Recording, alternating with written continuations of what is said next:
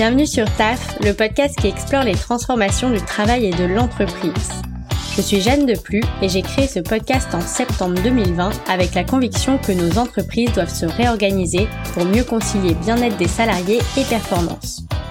Pour cela, je vais à la rencontre de RH, d'entrepreneurs et de spécialistes qui explorent ou expérimentent de nouvelles façons de travailler.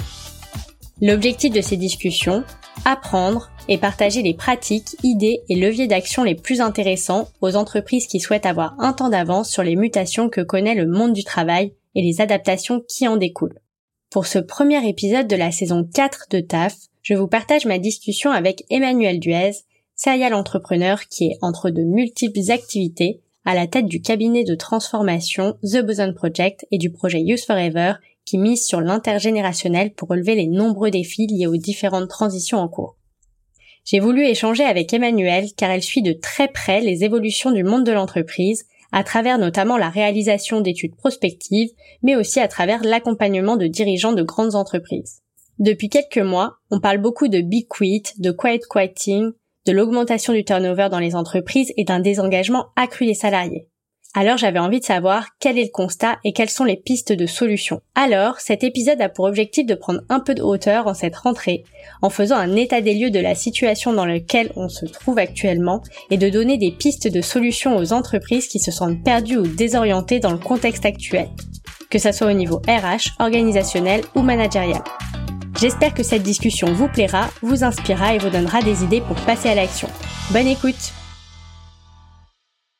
Bonjour Emmanuel, bienvenue sur TAF. Je suis ravie de t'accueillir aujourd'hui. Bonjour. D'abord, je vais commencer par te demander de te présenter parce que tu as mille activités, donc je vais te laisser euh, sélectionner la présentation que tu souhaites faire. Bah, je m'appelle euh, Emmanuel, j'ai 36 ans, euh, je suis entrepreneur, j'ai deux enfants. Et dans les structures que j'ai montées, il y a des associations et des entreprises, deux associations, euh, une qui a été un peu à l'origine de mon aventure entrepreneuriale qui s'appelle Woman Up, qui existe toujours, qui associe les sujets de diversité homme-femme euh, et génération à l'intérieur du monde de l'entreprise. Et puis une seconde qui est plus récente qui s'appelle Use Forever, dont j'imagine qu'on va parler, euh, qui travaille euh, sur le triptyque transition, transformation d'entreprise et jeunesse. Et puis en termes d'entreprise, j'ai créé un certain nombre d'entreprises, mais si on devait en retenir deux, il y a The Boson Project, donc qui est une aventure entrepreneuriale qui dure depuis dix ans. Euh, qui euh, intervient sur le sujet du futur de, de l'entreprise, du travail, mais surtout sur le sujet de la responsabilité de l'entreprise dans la cité, et qui est une initiative ombrelle à l'intérieur de laquelle il y a plein de projets et de petites boîtes. Euh, et puis euh, Bugali, qui est une initiative plus récente, ça veut dire bébé en breton, euh, entreprise qui euh, est très différente puisque c'est du euh, c'est du hardware, c'est du software, donc c'est une c'est une edtech. on développe une console de lecture pour les tout petits qui rend tactile et sonore le livre papier. Donc c'est une révolution technologique. Moi j'apprends le temps long, la R&D, euh, des langages informatiques. Enfin voilà, j'apprends des tonnes de trucs. Ok, c'est vrai que ça n'a rien à voir avec le reste de tes activités, donc c'est marrant. Alors on va surtout parler des autres peut-être, mais peut-être qu'on reviendra aussi sur cette dernière activité. Euh, ce qui est ressorti, et là ce que tu soulignes plus en parlant de The Boson Project, c'est euh, le côté engagé et militant un petit peu que moi j'avais. Moi j'ai découvert par The Boson Project à la base. Et, euh, et t'as un côté, oui, c'est ça, c'est qu'au-delà de vouloir transformer les entreprises comme un certain nombre de cabinets de conseil, enfin voilà, une vision euh, autour de l'entreprise, toi t'as une vision derrière de plus politique, engagée de la société dans laquelle, dans laquelle ça s'inscrit et d'une vision plus globale euh, euh, de ce que tu souhaites pour l'avenir, donc ça qui est intéressant. D'ailleurs, tu me partageais euh, hier en off que tu étais amie avec Albert Moukébert, mais du coup ça m'étonne pas parce que lui aussi est très comme ça, très sans langue de bois, militant, euh, il s'en fout un peu de ce qu'il va raconter. Enfin, c'est pas qu'il s'en fout de ce qu'il va raconter, mais en tout cas, il n'hésite pas à... Il est libre. Il est libre. alors d'abord, pour commencer, j'aurais bien aimé savoir d'où vient ce côté engagé, militant. Est-ce qu'il y a des événements dans ta vie euh, qui ont qui t'ont amené quels sont les grands moments peut-être euh, qui t'ont amené à ces convictions-là, ces sujets-là du travail, euh, le travail dans la société, etc. Oui, oui, il y a des, je pense qu'il y a des, turning points, comme on dit. Euh, un des premiers trucs qui, me vient en tête, c'est mon passage en cabinet ministériel, puisque moi j'ai une formation pour travailler dans le secteur public, en politique, dans le monde de la justice en particulier. Et, et après avoir observé aux avant-postes en fait le, le monde politique national, euh, je me suis dit que c'était quand même vachement difficile de faire bouger les lignes euh, au niveau de la politique. C'était il y a, c'était il y a 10-12 ans déjà. Euh, et que donc il fallait que je trouve un autre véhicule plus rapide, euh, plus impactant, plus agile surtout. Euh, et l'entreprise m'a apparu euh, rapidement comme étant probablement le, le levier par lequel on peut avoir de l'impact le plus vite euh, pour la simple et bonne raison que le monde capitaliste qui est le nôtre, en fait, il est en proie à des transformations qui sont très profondes et que l'entreprise, elle doit se transformer pour survivre. Donc c'est pas parce que euh, on a euh, décidé dans un récit politique que les transitions s'amoncellent et que donc la sobriété, le renoncement, le machin, le bidule. C'est une boîte, c'est un, c'est une personne morale qui doit préserver sa capacité à générer de la valeur et donc, à partir du moment où le contexte change, les règles du jeu changent, elle doit s'adapter pour pouvoir continuer à, à générer de la valeur. Et, euh, et, en fait, cette, espèce de logique un peu darwinienne, elle est porteuse de transformations très profondes, parce que euh, quand le monde dicte une transition durable, quand le monde dicte des règles différentes pour favoriser l'engagement des talents ou des consommateurs, bah, du coup, on regarde l'entreprise de manière différente et elle-même doit euh, euh, faire bouger ses lignes en interne. Donc euh, ça c'est ça c'est la première raison qui est hyper rationnelle en fait. Euh, la deuxième raison, c'est que d'un point de vue familial, j'ai pu observer à quel point l'entreprise elle pouvait être toxique. j'ai observé le meilleur et le pire, c'est-à-dire à quel point le travail donne de la joie, une sensation d'accomplissement qui n'a rien de professionnel et donne du relief à la vie. Euh, Comment ça qui n'a rien de professionnel? Bah, Qui n'a rien de professionnel parce que c'est hyper personnel, c'est-à-dire qu'on a des quêtes existentielles, des quêtes personnelles qu'on transpose dans le travail, et que quand vous avez donné par exemple 40 ans de votre vie à une institution, euh, au bout de 40 ans, vous regardez dans le rétroviseur, et, et, ça dit de vous pas simplement ce que vous avez fait pendant 40 ans, ça dit de vous ce que vous êtes, euh, ce en quoi vous avez été utile aux autres, donc ça donne de l'épaisseur à la vie. Euh, ça c'est le point positif et le point négatif, c'est que l'entreprise, elle peut aussi, parce qu'elle est beaucoup, beaucoup plus qu'un objet économique, euh, être ultra toxique quand elle est euh, inhumaine, quand elle est ingrate. Et comme c'est une personne morale, hein, je suis juriste, donc voilà, comme c'est une personne morale, elle est par nature inhumaine et ingrate. Elle ne doit rien aux individus. et ça, c'est le deuxième truc très personnel, c'est que pour avoir observé à quel point elle pouvait faire du mal, une de mes premières euh, intentions était de la réparer. Donc à court terme, réparer l'entreprise euh, pour pour qu'elle soit plus euh, plus vertueuse, plus inclusive, plus intelligente avec les êtres humains qui s'engagent pour elle. Et à plus long terme, en fait, qu'elle puisse dans un monde capitalistique mouvant prendre ses responsabilités pour être un vecteur d'impact sur la société qui est la nôtre. Ok, très clair. Euh, on va parler justement donc du contexte actuel et des entreprises, dans lequel sont les entreprises et les salariés, enfin les, travailleurs. Euh, donc on a une rentrée un peu particulière. Euh, ça fait plusieurs années que les, il y a des, des, choses qui font que les, que les transformations s'accélèrent, le, que les confinements, le télétravail, euh, qui a beaucoup bousculé et le, la question du lieu de travail, puis plein de finalement de pratiques RH euh, managériales qu'on a re-questionnées, etc. Euh, donc il y a beaucoup d'accélération de ces dernières années. Et là, ces derniers mois, ça, ça a encore évolué puisqu'on est dans un, on a une rentrée, bah, on est tous un peu dans le flou. Ça a été assez dramatique. il y a plein d'événements qui sont quand même pas réjouissants euh, pour personne, que ce soit pour les entreprises, euh, personnes morales ou personnes physiques. Je pense qu'on est quand même dans un contexte assez bizarre entre euh, la géopolitique, la guerre en Ukraine, enfin tout ce qui est guerre en Ukraine, la crise économique dont on ne sait pas vraiment quels vont être les effets. Est-ce que tu peux nous partager, toi, ta vision? Tu suis ça de près et tu es en contact avec beaucoup de dirigeants?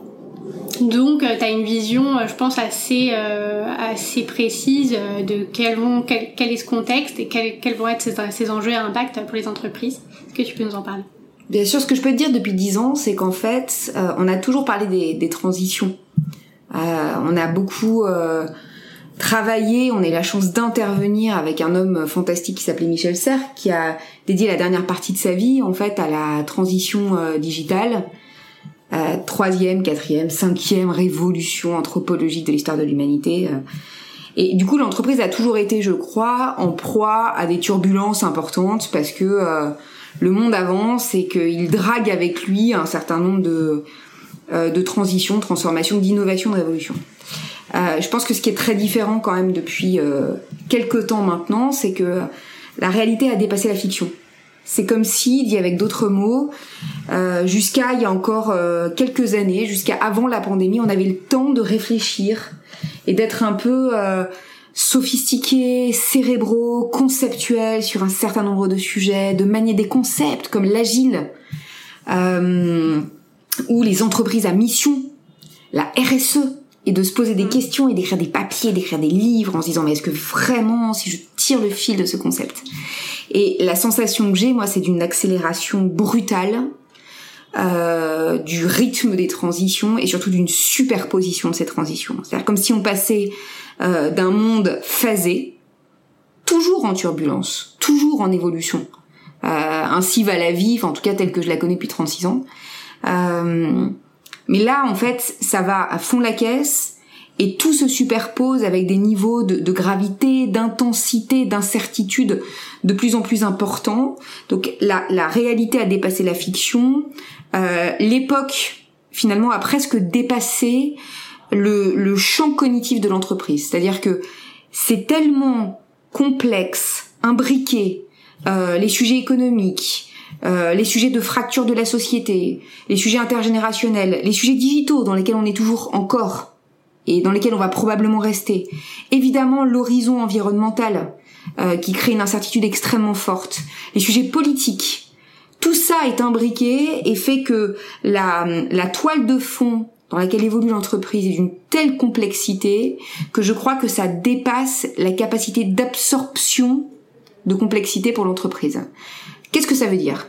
Ça veut dire d'abord un qu'on n'a plus le temps à tergiverser sur euh, le concept du machin, du truc pour se faire un peu plaisir. C'était super, hein. Mais en fait, force est de constater qu'aujourd'hui, on est au cœur du réacteur. On n'est plus la tête dans les étoiles. On n'est plus dans un moment de, un moment cérébral en train de se dire c'est quoi vraiment le purpose de l'entreprise? Euh, on n'est même plus dans la réaction du cœur qu'on a pu avoir quand on était au cœur de la pandémie en se disant oh là là, faut sauver les gens, tout le monde va mourir. En fait, on est descendu dans les entrailles, on est au cœur du réacteur et on revient sur des considérations bassement matérielles. Comment préserver la capacité des entreprises à générer de la valeur Quelle définition donne-t-on à la valeur Et sur quel horizon de temps on parle? En fait, c'est ça le sujet. Donc, euh, les conséquences très concrètes euh, pour l'entreprise aujourd'hui, c'est euh, presque une injonction à plus de, sobriété dans la posture. On est moins dans l'incantation. On est dans une approche plus low profile de ce à quoi sert une entreprise, plus humble aussi. Le livre de Pascal Desmurger, l'entreprise sera politique ou ne sera pas, dans le contexte actuel, il sonne bizarre. Il y a deux ans, on se serait dit, mais évidemment que l'entreprise est politique.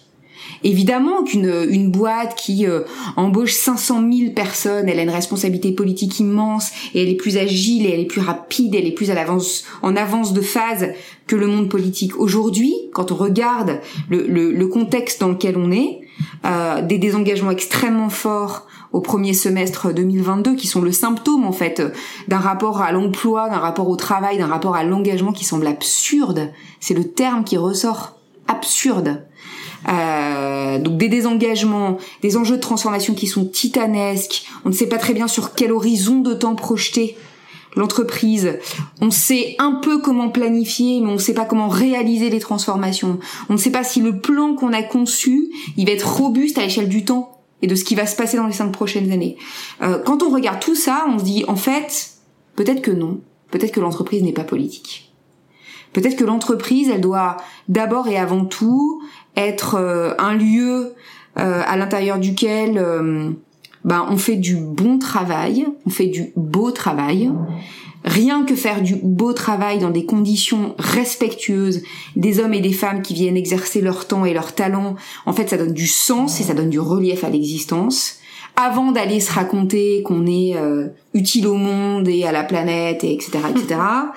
euh, on redescend aussi sur euh, euh, une répartition des rôles qui semble plus classique, c'est-à-dire qu'il y a l'entreprise qui doit assumer sa fonction première, et puis il y a le monde politique qui doit se réinventer absolument parce que euh, on a besoin aujourd'hui euh, d'une voie politique à l'échelle globale, euh, de récits qui réunissent et qui ne fragmentent pas, d'audace, de leadership politique à la hauteur des enjeux. Est-ce que est-ce que c'est l'entreprise qui va permettre ça? Est-ce que c'est l'entreprise qui va être le, le, le, le fer de lance de ce dont on est en train de parler en termes de transformation mm-hmm. sociétale pour la plupart des salariés aujourd'hui et pour la plupart des dirigeants et pour la plupart des conseils d'administration, la réponse est non. La réponse est non. C'est-à-dire que l'entreprise, c'est une des parties prenantes extrêmement importantes d'un système à faire pivoter. Peut-elle porter sur ses épaules la responsabilité d'une transformation globale qu'elle initierait elle-même parce qu'elle est éminemment politique? Pas sûr. Donc c'est ça ma lecture actuelle, dit en des termes plus euh, plus courts et peut-être plus simples en fait. Euh, c'est comme si voilà on était on était tombé dans l'escalier, on est passé du cerveau au cœur, du cœur aux entrailles, et là on se pose des questions euh, basiques mais tellement fondamentales. Qu'est-ce que c'est que du bon travail? Qu'est-ce que c'est que du beau travail? Qu'est-ce que ça veut dire que respecter les gens qui travaillent pour toi? Comment est-ce qu'on recrée un collectif qui fait sens? Qu'est-ce que l'affectio societatis? À quoi ça sert le management? Quelles sont les limites du management dans un monde anxiogène où les jeunes notamment sont éco-anxieux à 75% Est-ce que c'est la responsabilité de l'entreprise de prendre en considération ces angoisses existentielles? Euh, Est-ce que c'est la responsabilité de l'entreprise euh, d'épouser les maux de la société, d'y répondre? Euh, Est-ce que l'entreprise elle-même, elle répond à des, à des injonctions plus hautes, plus globales, plus régaliennes, ou pas? Est-ce que c'est un mercenaire qui euh, va réaliser sa propre croisade? C'est ça les sujets dont on parle aujourd'hui et c'est des sujets euh, à la fois très philosophiques et en même temps hyper pragmatiques. Hyper pragmatiques. Mhm. Il y a deux, euh, il y a deux sujets qui, m'interpellent dans ce que tu racontes. Bah déjà là, tout ce que tu expliques sur ce partage des rôles un peu entre les entreprises et le politique sur des, des sujets de travail, enfin, sur le sujet du travail, la place du travail, le rôle de l'entreprise, etc., qui va impulser euh, vraiment les transformations. Et, euh, et ça, je sais pas si aujourd'hui, du coup, ce que tu es en train de dire, c'est que ça serait plutôt plus les entreprises. On imaginait jusqu'à maintenant que ça serait plutôt l'entreprise, et en fait, on se rend compte qu'il y a un rôle au-dessus, enfin que l'État, les pouvoirs publics vont devoir euh, plutôt jouer un rôle. Parce que moi, je me suis dit aussi que c'était plutôt plus facile si c'est les entreprises qui impulsent. On a l'impression un peu que ça va être plus compliqué euh, si on attend que ça soit les pouvoirs publics. Oui, enfin bon, si tu écoutes le président Macron qui dit c'est la fin de l'ère de l'abondance et euh, globalement c'est la fin d'une ère, c'est la fin d'une époque. Demain on vit, on consomme, euh, on a un rapport à l'espace et au temps très différent de ce qu'on a vécu jusqu'à présent. On donne une définition au progrès très différente de la définition de croissance économique qu'on a pu lui donner par le passé. Enfin, tu vois bien que face à ces, à ces, à des enjeux d'un tel niveau, c'est pas une entreprise qui va pouvoir répondre. Il y a un moment aussi, euh, je me souviens qu'il y avait plein de débats d'experts où on se disait peut-être que c'est les GAFAM qui vont euh, choisir quelle sera la face du monde de demain. Ça, c'était une réflexion qu'on avait avant la pandémie, à l'épreuve d'une pandémie mondiale qui paralyse toutes les économies. On se rend compte que c'est pas le cas on se rend compte que c'est pas le cas. Et donc, je, je dis pas qu'il y a une solution quelque part, hein, malheureusement, sinon ça serait merveilleux. On se dira, bah, ah, on attend Bidule qui arrive comme le Messie, et Bidule va tout changer, et on va tous se mettre derrière Bidule, et ça va être incroyable. Euh, je suis pas certaine qu'on soit dans cette configuration, mais par contre, quand on parle de l'entreprise et quand on parle du travail, mais là je parle de l'entreprise, est-ce qu'on peut mettre sur ses épaules cette responsabilité-là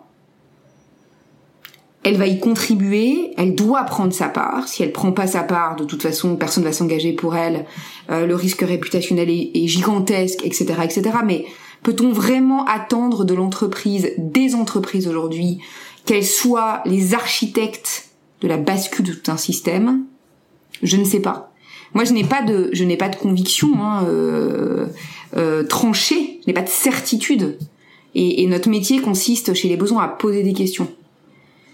Mais ce sont des questions qui sont inédites. Parce qu'il y a deux, trois ans, on ne se posait pas ces questions. Il y a deux, trois ans, on affirmait que l'entreprise serait politique ou elle ne sera pas. On affirmait qu'en fait, le leadership économique à la tête des boîtes était très en avance et allait conduire des pivots hyper importants. Mais on était, il y a quelques années encore, à des années-lumière de, euh, de ce qu'on est en train de vivre aujourd'hui. Euh, un espèce de mélange euh, d'angoisse, d'incapacité à se projeter, d'incendie, d'éco-anxiété, de de perte aussi du goût de de l'effort au sens à quoi ça sert de travailler. Euh, évidemment alimenté par euh, la manière dont on a vécu euh, à géométrie variable pendant la pandémie. Euh, là, voilà, la, question elle est concrète, elle se pose à l'intérieur des entreprises et elle se traduit de manière très euh, très chiffrée en fait par des turnovers qui explosent. Des dirigeants qui nous parlent de la triple peine et qui nous disent en fait, un, j'ai dû survivre pendant la pandémie et ça a été vachement dur. Et j'ai été déçu, et j'ai morflé, et j'ai bossé comme un malade mental, etc. Ensuite, il a fallu faire repartir le business. Et ça, c'est encore plus dur que tenir. Il faut redonner envie, il faut mettre du charbon dans la machine, il faut dire aux gars, on va y aller, allez, on pivote, on en profite, on fait de la contrainte une opportunité, blablabla. Très bien. Troisième truc, là, on se rend compte qu'en fait, les gars se cassent. Là, on n'arrive pas à retenir son corps social. Les gens qui sont restés, pendant la pandémie, qui sont restés pendant la remontée en puissance opérationnelle, partent aujourd'hui.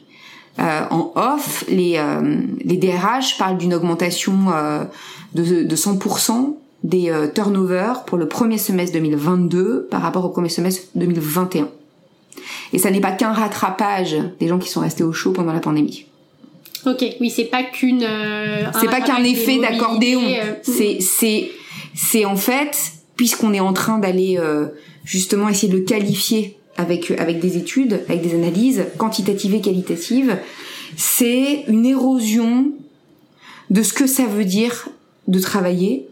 C'est une sensation d'absurdité totale en disant mais pourquoi je me lève comme ça tous les matins, je me tire sur la corde, comme on dit chez les militaires, euh, dans un monde qui est en train de s'écrouler. Donc c'est très fort chez les jeunes générations.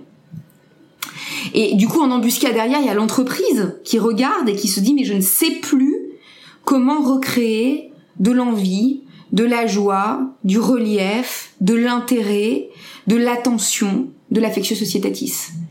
Euh, de manière très schématique, les dirigeants nous partagent le fait qu'ils ont la sensation d'avoir euh, euh, perdu trois cartouches. La première cartouche, c'est celle de la flexibilité. On a laissé les gens travailler comme ils voulaient, d'où ils voulaient, parce que c'était ça le la modernité de l'époque euh, et que ça a été euh, d'ailleurs porteur de, de transformation managériale très profonde. Euh, mais là, devant l'incapacité de faire remonter les gens à bord, eh ben la situation se durcit et beaucoup d'entreprises reviennent sur le télétravail, imposant du full présentiel, avec évidemment des effets, de bord négatifs très forts. Deuxième cartouche, c'est la cartouche du salaire c'est qu'on a voulu garder coûte que coûte des talents qu'on considérait comme étant cruciaux, sauf que l'entreprise elle repose sur un pacte social, c'est-à-dire qu'on est, d'accord pour euh, donner son temps, ses compétences, son machin, son bidule, euh, en échange évidemment d'un salaire, en échange de statutaire, en échange d'apprentissage, mais en échange surtout du fait que ce pacte-là il est collectif. À partir du moment où vous faites un deal avec bidule, un deal avec machin, qu'on se dit qu'en fait les data scientists c'est vachement important, c'est vachement rare, on peut pas les perdre. Donc on explose les plafonds de salaire de l'entreprise. En fait, vous cassez le modèle social et on casse l'idéal de méritocratie qui régit une entreprise. Effet dévastateur en boomerang, terrible. Troisième cartouche qui a été euh, très abîmée, très érodée cette fois-ci, c'est les managers euh, où finalement, euh, d'abord, ce sont les dirigeants qui ont essayé de comprendre ce qui est en train de se passer, comment est-ce qu'on peut réagir, on, on, construit des plans, des machins, des trucs. Ensuite, c'est les RH qui ont adossé toute la technique RH euh, sur ces plans, et puis euh, comme de toute façon ça marchait pas, on a demandé aux managers de manier euh, la carotte et le bâton et d'être les gardiens en proximité de l'attachement, de l'engagement. Vous débrouillez comme vous voulez. Mais les mecs, ils partent pas. Ok, vous continuez à délivrer. Géométrie variable, c'est compliqué. Les mecs sont désengagés, je veux pas le savoir. Aujourd'hui, on a des populations managériales qui sont ceux qui reviennent le moins au travail. Donc ce sont ceux qui physiquement sont dans des espaces-temps qui sont les plus éloignés du monde de l'entreprise. Mhm. Parce que euh, les managers ont entre 30 et 45 ans, qu'ils ont des enfants en bas âge, que certains d'entre eux ont déménagé dans les dans les euh, secteurs d'activité, les services notamment. Euh, mais surtout, en fait, c'est des gens qui sont exsangues et qui essayent d'être les cordes de rappel de collectifs à bout de souffle depuis plusieurs mois et qui là sont en train de jeter l'éponge. C'est des populations sur lesquelles les people survey sont toujours très positifs. Quand on fait des enquêtes de satisfaction, les managers sont contents d'être managers, c'est merveilleux, le management, l'humain est merveilleux, etc. Et c'est très rare de voir des signes négatifs. Et là, on voit des, des, des alertes rouges en fait sur l'intégralité des critères, sur le, le, bien-être managérial, euh, la capacité à bien faire son travail. Et ça, c'est la troisième cartouche. Et donc, en conclusion, on a en face de nous des dirigeants, des DRH, des chefs d'entreprise, des entrepreneurs qui disent triple peine. J'ai cramé trois cartouches. Je sais plus trop quoi faire, donc parfois je fais des bêtises, genre bah c'est fini le télétravail, vous revenez tous je m'en fous que vous soyez pas content. Au moins, vous allez vivre, vous allez vous respirer, vous allez vous sentir, vous allez vous toucher, peut-être que vous allez vous aimer de nouveau. Et donc, vous allez aimer de nouveau la boîte, peut-être. Euh, en tout cas, ils sont hagards, ils ont pas de réponse. Et, et, et je pense que euh, quand je dis l'entreprise ne peut pas porter toutes les responsabilités, il est très important de dire à ses dirigeants, de dire à ses bâtisseurs euh, que euh, l'époque a presque dépassé l'entreprise et sa capacité et que donc ils ne sont pas responsables de tout. Euh, il y a aussi des, des, des sujets qui sont euh, globaux, complexes, transversaux, qui viennent à l'intérieur de l'entreprise et s'aimer en fait. Mhm. Merci parce que ça, ça donne un peu de perspective sur les causes qui expliquent cette grosse crise de l'engagement là qu'on a sur début sur 2022. Euh, alors, l'une des réponses, j'imagine que qui pourrait, enfin, l'une des choses qui pourrait être une réponse, euh, c'est ce triptyque que tu expliquais tout à l'heure entre transition, euh, transformation et, jeunesse. Et, jeunesse. Euh, et miser sur l'intergénérationnel. Pour ça, vous avez développé Youth Forever. Euh, est-ce que tu peux m'en parler un petit peu plus de cette vision-là et de comment euh, ça, justement, ça pourrait, d'une certaine manière, répondre à certaines de ces problématiques? Complètement. Alors moi, je vois deux réponses. Du coup, je, je fais un, un pas en arrière par rapport à, à ta question. J'atterris sur Use Forever dans un temps deux. Je vois deux réponses. La première réponse, c'est qu'en fait, l'entreprise là, euh, elle est en train de redescendre de niveau de discours. Elle se prend en boomerang aussi, bah, tous les, euh, toutes les déclarations qu'elle a pu faire, très prometteuses. Euh, mais quand le contexte se durcit, bah, elle a du mal à suivre évidemment euh, les promesses ou les déclarations qu'elle a faites. Euh, ce qui est sûr, c'est que si elle a un défi, c'est celui de la transition durable, de la transformation durable. Euh, là, il faut se mettre en mode euh, mutation perpétuelle, transformation en permanence, prise de décision dans l'action et dans l'incertitude.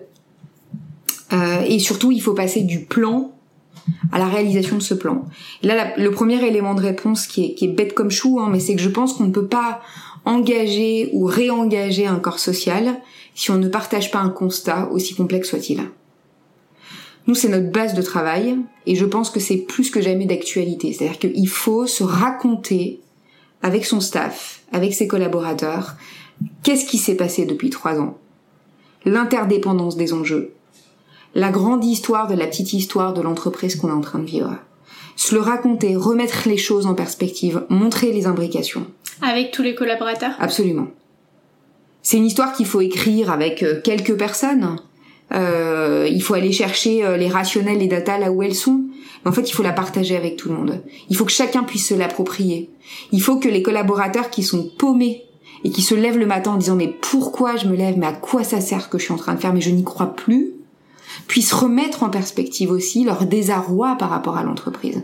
Se dire mais en fait, ça fait trois ans qu'on est dans un roller coaster de dingue et cette, cette, cette toile de fond euh, anxiogène et incertaine, imprévisible, insoutenable, irréparable. Ce sont les I dont parle Emmanuel Barbara, qui est une femme extraordinaire avec laquelle on travaille beaucoup.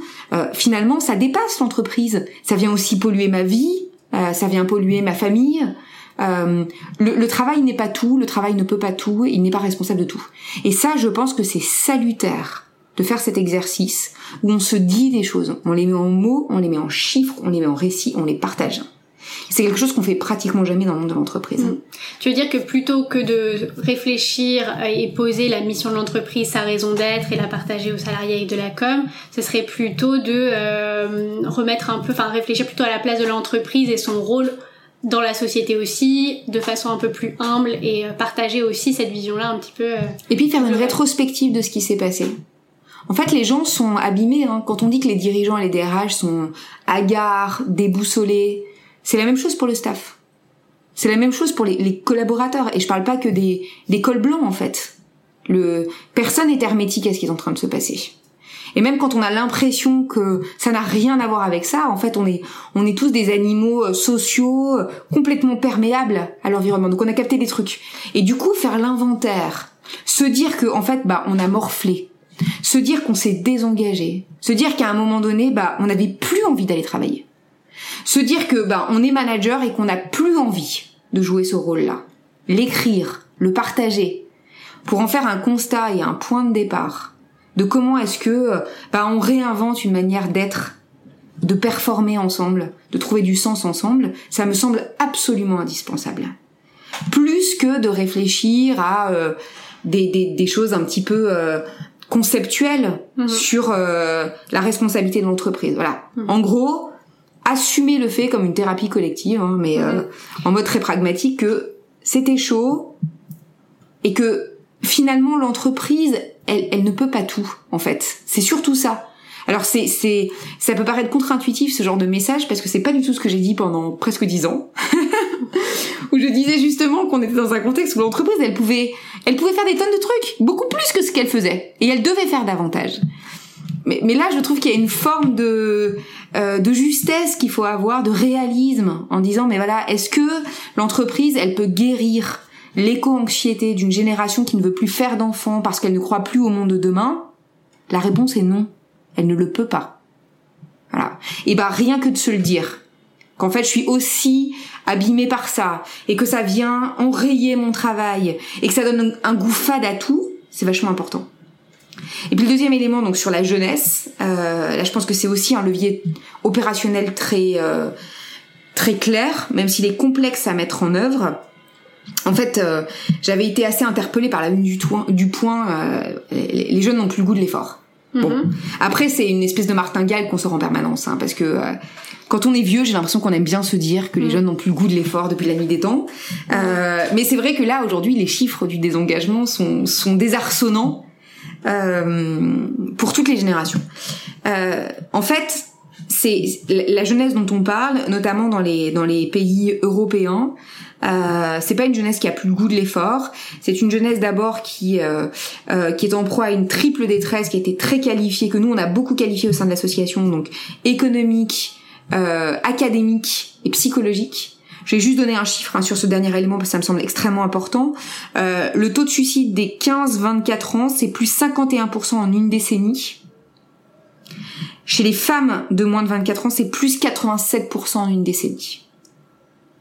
Mhm. Donc on parle là des hommes et des femmes qui sont en train de se former ou de rentrer dans le monde de l'entreprise. Mhm. C'est une population qui est empêchée, elle est empêchée d'agir. C'est des gens qui, à la quête de sens qui a animé et habité ma génération, je sais qu'il en a beaucoup écrit euh, les milléniaux, la quête de sens, machin, être entrepreneur de sa vie, blablabla. Bla, bla. Euh, là, c'est pas tout à fait le sujet. Le sujet est hyper pragmatique, impératif d'utilité. Qu'est-ce que je fais qui est strictement utile, tout seul et avec les autres hmm. Pourquoi je passe 8 heures de ma vie par jour à donner mon temps, mon énergie, mon talent à quelque chose? Ça doit faire bouger les lignes d'une manière ou d'une autre. Euh, c'est une génération qui est empêchée d'agir, qui est mue par cet impératif d'utilité, euh, mais qui a été super euh, fracassée par la pandémie, notamment pour des raisons académiques et économiques. Empêchée d'agir fracasser à court terme, empêcher d'agir sur le long terme. Euh, et en même temps, élément extrêmement important à avoir en tête, c'est une génération qui réhabilite l'entreprise comme territoire d'impact. C'est-à-dire que ils font un peu le même euh, le même exercice que, ce que celui que je t'ai fait au début du podcast en t'expliquant pourquoi rationnellement je pensais que l'entreprise c'est un lieu au sein duquel on peut avoir de l'impact, on doit avoir de l'impact, l'entreprise elle doit se transformer, ils se disent la même chose. L'entreprise elle n'a pas le choix que de se transformer. Elle n'a pas le choix que d'être durable demain. Donc, si on s'engage en entreprise et qu'on est positionné au cœur du réacteur, c'est-à-dire sur la capacité à opérer les transformations au sein du business model pour pouvoir euh, générer la performance durable dans un monde aux limites fini, ça a du sens et je suis utile. Mhm. Donc, euh, on a la matière à ce qu'on appelle chez Use Forever un nouveau pacte générationnel entre euh, l'entreprise et la jeunesse à court terme, c'est la jeunesse qui a besoin de l'entreprise pour réparer les conséquences de la pandémie sur elle et de manière générale de la crise actuelle. Réparer, donc faire de la discrimination positive, mais ensuite préparer, mettre le pied à l'étrier en termes de connaissances, de gouvernance, d'exercice du pouvoir et des responsabilités pour pouvoir, dans un temps 3, transformer l'essai. Et là, c'est plus l'entreprise qui vient en aide à une génération fracassée.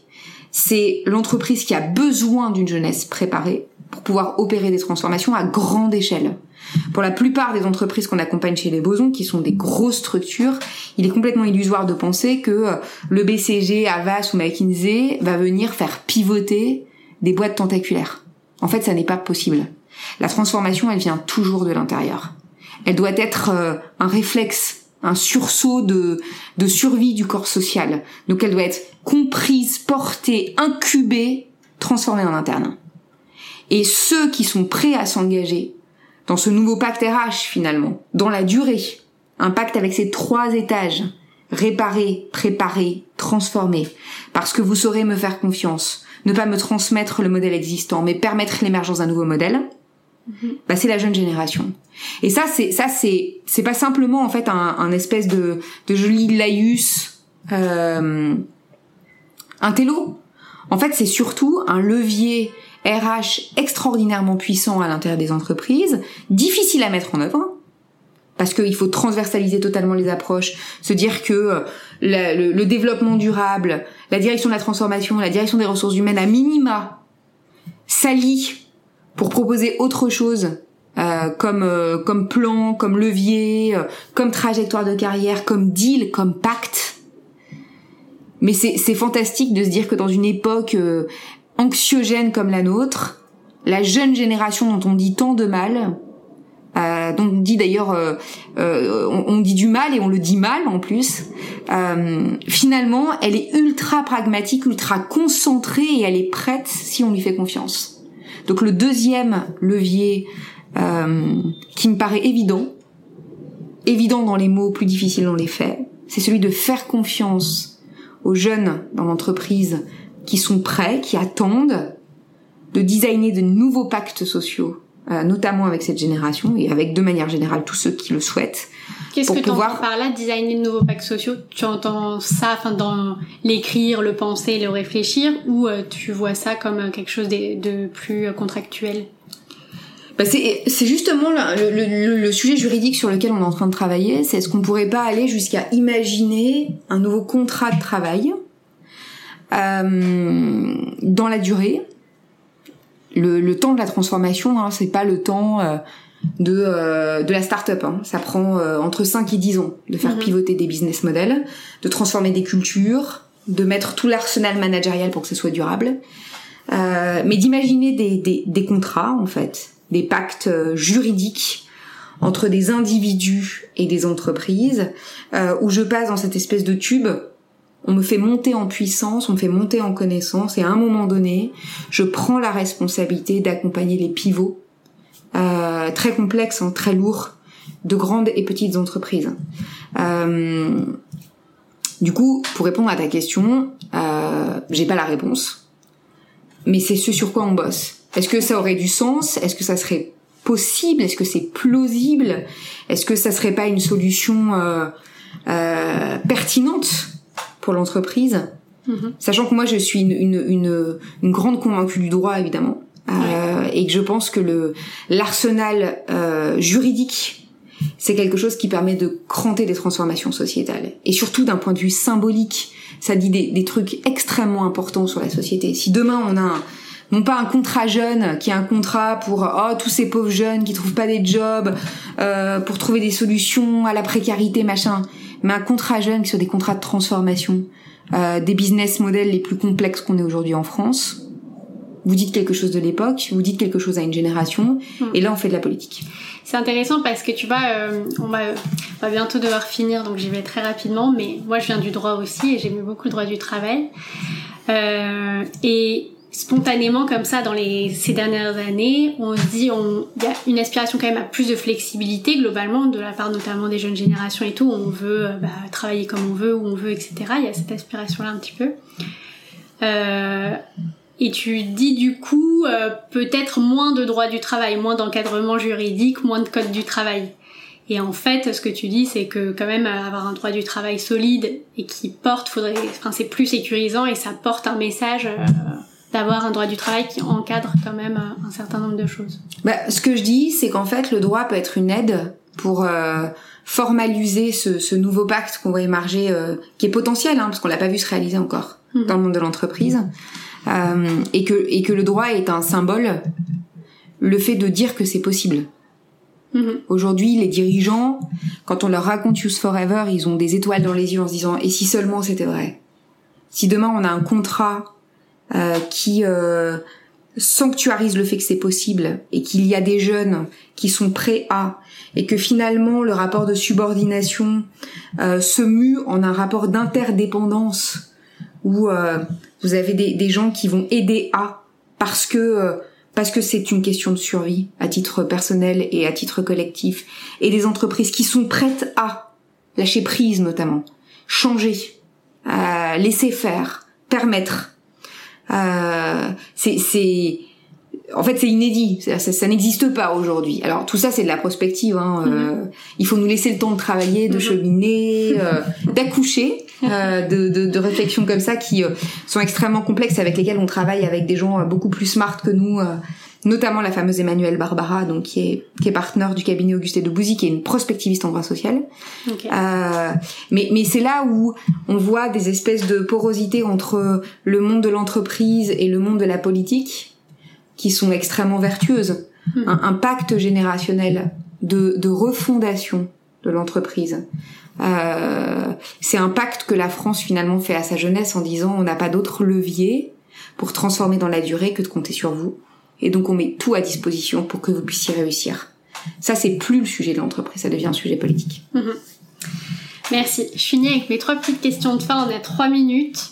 Alors la première, si tu pouvais changer une règle ou une pratique dans l'entreprise classique, enfin des pratiques un petit peu euh, classiques, laquelle tu changerais si tu dois en choisir une que tu vois encore trop et qu'il faut arrêter? Une règle que je trouve absurde, euh, c'est une question difficile.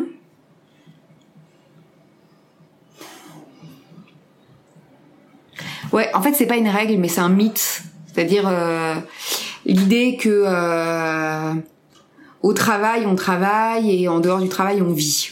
C'est-à-dire que c'est important de garder bah, le fameux équilibre, mais surtout une frontière entre les deux. Alors c'est hyper perso et puis je pense qu'il y a plein de gens qui sont pas du tout d'accord avec moi, notamment les psychologues. Mais pour moi, au travail on vit et donc on doit créer des liens aussi forts que dans la vie en dehors parce que c'est la même chose. Euh, on doit s'amuser autant. En fait, ça doit redevenir un lieu de vie, euh, le, monde du travail. Sinon, ça ne pourra pas, ça, ça pourra pas engager euh, durablement, notamment les jeunes générations. Cette frontière, je la trouve, je l'ai toujours trouvée totalement artificielle. Et, et je crois que c'est aussi une des raisons pour lesquelles je suis entrepreneur, pour essayer de casser cette idée qu'il y a le travail et la vie. Euh, moi, je, je, rêve mes boîtes comme des, euh, des grandes maisons de famille à l'intérieur duquel on n'est pas tous cousins, on n'est pas tous frères, attention. Mais en fait, il n'y a, a, pas de lézard avec ce que les gens sont profondément et avec l'intensité des liens qu'ils ont envie de créer. Ok. Ouais, ça me rappelle ce que tu racontais dans Working Progress, enfin, why do we even work? Il me semble que c'était le, le, sens de ton message aussi. Euh, deuxième question, si tu avais un conseil à donner pour avoir un rapport au travail plus sain, ce serait lequel? De faire des enfants. Ah ouais? Ouais. Parce qu'en fait, faire des enfants, ça permet de euh, de mettre en perspective tout le reste de la vie.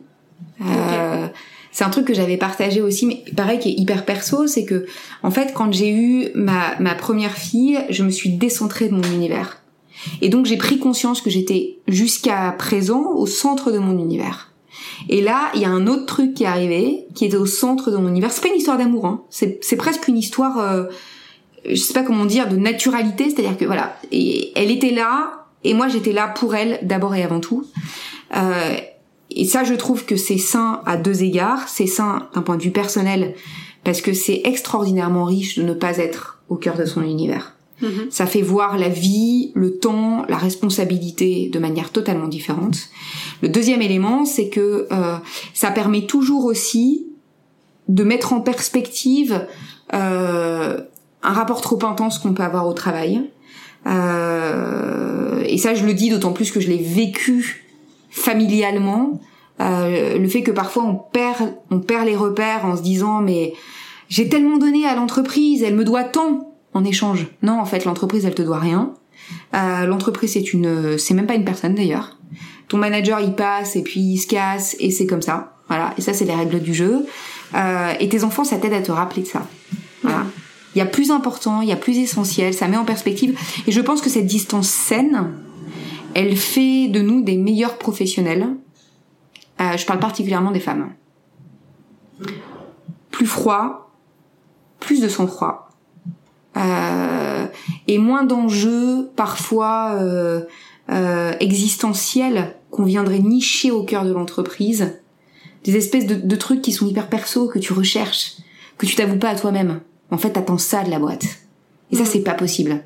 Et là, en tant que chef d'entreprise, donc c'est la chef d'entreprise qui parle, moi, c'est quelque chose dont je me méfie beaucoup. C'est-à-dire que je veille à ce que les gens qui travaillent dans mes entreprises aient une distance saine et sereine vis-à-vis de ce qu'ils attendent. L'entreprise ne peut pas tout. Mhm. C'est bien parce que ça précise ta réponse à la première question aussi. Parce qu'on aurait pu entendre euh, pas de frontière, le mythe de la frontière vie pro vie perso comme quelque chose euh, de euh, bah on peut avoir du coup que le travail dans la vie. Et oui, ce qui n'était pas tout à fait un amusement, ça peut voilà. Et du coup ça ça précise aussi ça parce que c'est pas le sens du coup de la première réponse. et enfin, est-ce que tu as juste une ou deux ressources à, à nous partager euh, qui t'inspire, euh, qui pourrait faire avancer des boîtes euh, sur les sujets dont on a parlé? Hmm, bah alors déjà, c'est totalement auto-centré, mais bon, j'assume, c'est pas grave. Il faut aller voir ce que produisent les bosons, puisque les bosons, c'est pas simplement un accompagnement très militant sur tous les sujets qu'on a évoqués, c'est surtout un observatoire. tout ce qu'on fait, c'est en open source. Et, euh, et, je le dis d'autant plus qu'on fait beaucoup intervenir de gens, euh, ils sont d'une richesse inouïe, hein. notamment euh, la marine nationale avec laquelle on travaille beaucoup. Il y a beaucoup d'écrits en fait qu'on partage, qui sont des témoignages de vie extraordinaires. Quand vous écoutez un nageur de combat vous expliquer que les mecs qui sortent des sous-marins par deux, qui sont attachés, et que c'est ça la fraternité, et que c'est ça le sens de leur engagement, et que finalement c'est l'autre qui donne du relief à l'engagement dans la marine nationale, bah en tant que chef d'entreprise, en tant que manager, en tant que salarié, en tant qu'ouvrier, il y a un paquet de sujets que vous pouvez comprendre ou qui décantent ou que vous mettez en perspective. Ça c'est le premier élément. Et puis euh, le deuxième, je vais faire de la, je vais faire de la promotion à deux amis, euh, Albert Moukébert, mhm. que tu vas recevoir euh, pour la deuxième fois, euh, et qui a écrit un livre sur le cerveau qui est remarquable. Ouais. Votre cerveau vous joue des tours, hein, c'est bien celui-là. Absolument. Et puis qui est euh, qui est, qui est quelqu'un d'une grande intégrité scientifique, donc il est anti-fake news, et surtout il est anti, euh, pas développement personnel, mais anti-choses qu'on aurait envie de dire pour se faire plaisir. Mm-hmm. Mon cerveau est tellement magique que j'ai des ressources magiques mm-hmm. que je n'imagine même pas. Non, mm. ça n'existe pas. Voilà. Et donc il est factuel et ça c'est fantastique et je pense que ça aide beaucoup de gens aussi. Hein. Et puis euh, David Jaiz, euh, qui écrit euh, Slow Démocratie et un nouveau modèle français, euh, qui est un haut fonctionnaire qui a 30 ans. Et pareil, là, qui est, qui est une pépite, non pas dans le monde entrepreneurial ou scientifique, mais dans le, dans le monde public, dans le monde politique. Comme quoi ça existe. Ok, super, bah, je mettrai les liens. Merci beaucoup Emmanuel, c'était un plaisir de te recevoir et de discuter de tout ça. Et je suivrai du coup de près bah, les prochaines études de The Boston Project sur ces sujets. Merci à toi. J'espère que cet épisode vous a plu. Ce que je retiens personnellement de la vision d'Emmanuel, c'est d'une part l'humilité dont doivent faire preuve les entreprises, à la fois pour accélérer leur transformation, mais aussi pour relativiser leur rôle, même s'il reste important, dans la résolution des problèmes de notre époque. Ce que je retiens aussi, c'est l'importance de plus de transversalité entre notamment les départements RSE, communication et RH. Enfin, l'idée d'un nouveau pacte générationnel, qu'il soit formalisé légalement ou non, est une idée géniale pour répondre aux enjeux et aux besoins, tant du côté des futurs salariés que des entreprises. Affaire à suivre. Si vous avez apprécié cet épisode et que vous apprenez des choses sur TAF, vous pouvez m'aider à le diffuser en une minute en mettant une note et un commentaire sur Apple Podcast. Pour être averti de chaque sortie, n'oubliez pas de vous abonner et si vous en voulez encore plus, vous pouvez aussi me suivre sur LinkedIn ou vous abonner à la newsletter TAF. Tous les liens sont dans la description. À bientôt!